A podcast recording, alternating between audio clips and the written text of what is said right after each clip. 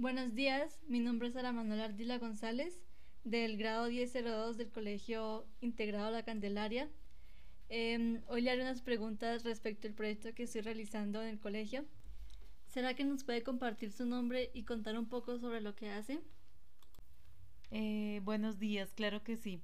Mi nombre es Magda González, yo soy trabajadora social y además de hacer pues trabajo social, He hecho teatro, soy actriz de teatro desde hace más de 10 años y, he podido combinar estas dos cosas en la labor comunitaria que hago. Mucho gusto, Magda. La primera pregunta que quisiera hacerle es, para usted, ¿cómo el teatro y la literatura pueden impactar significativamente en la vida de los niños y niñas con pocas oportunidades? Em, claro, el teatro y la literatura y todas las artes eh, generan nuevas posibilidades para los niños y las niñas porque tienen un poder especial en el sentido de, que logran eh, impactar en la sensibilidad, en las posibilidades de, creación. Eh, el teatro le gana terreno a los procesos destructivos y por eso eh, un país como Colombia y en barrios en los que las oportunidades son mínimas para los niños eh, y las niñas eh, necesitaría de la multiplicación de procesos creativos. Claro, y sería bueno conocer desde su experiencia cómo ha sido trabajar y hacer parte de proyectos que tengan en cuenta a los niños y niñas. ¿Será que nos podría contar un poco?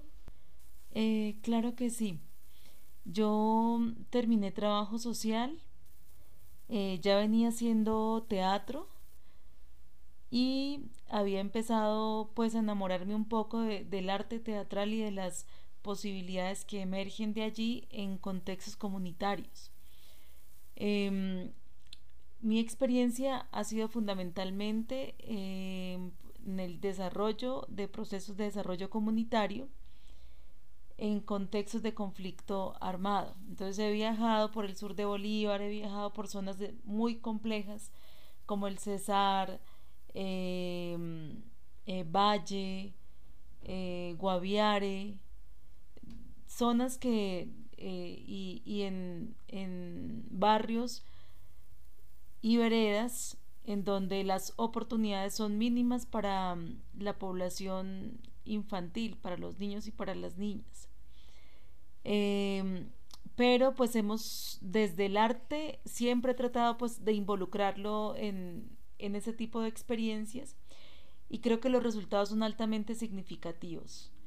Em, el arte permite generar procesos de, de autorreflexión, eh, permite que los niños tengan un espacio distinto al que la sociedad ofrece, eh, que puedan dedicarle tiempo a la creación.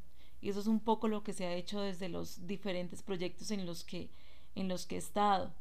Eh, por lo menos trabajé con niños y con niñas, hijos de población en proceso de reintegración y, esa fue una experiencia bien interesante porque estos niños, hijos de personas que habían estado participando directamente en la guerra, eh, se vuelcan hacia el desarrollo de procesos eh, creativos. Entonces empiezan a conocer el teatro, empiezan a, realizar ejercicios corporales que les permite encontrar nuevas posibilidades a su cuerpo, a su voz, eh, reconocen la literatura, y desde allí empiezan a pensar su mundo de una manera distinta. Eh, esto y muchas otras experiencias que he desarrollado me permiten hoy afirmar que, eh, que el arte definitivamente es una necesidad en los procesos de formación con población eh, adulta y con población también infantil.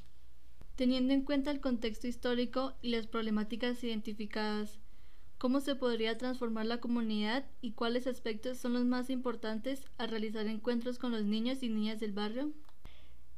Colombia ha sido un país con un conflicto armado de más de 50 años.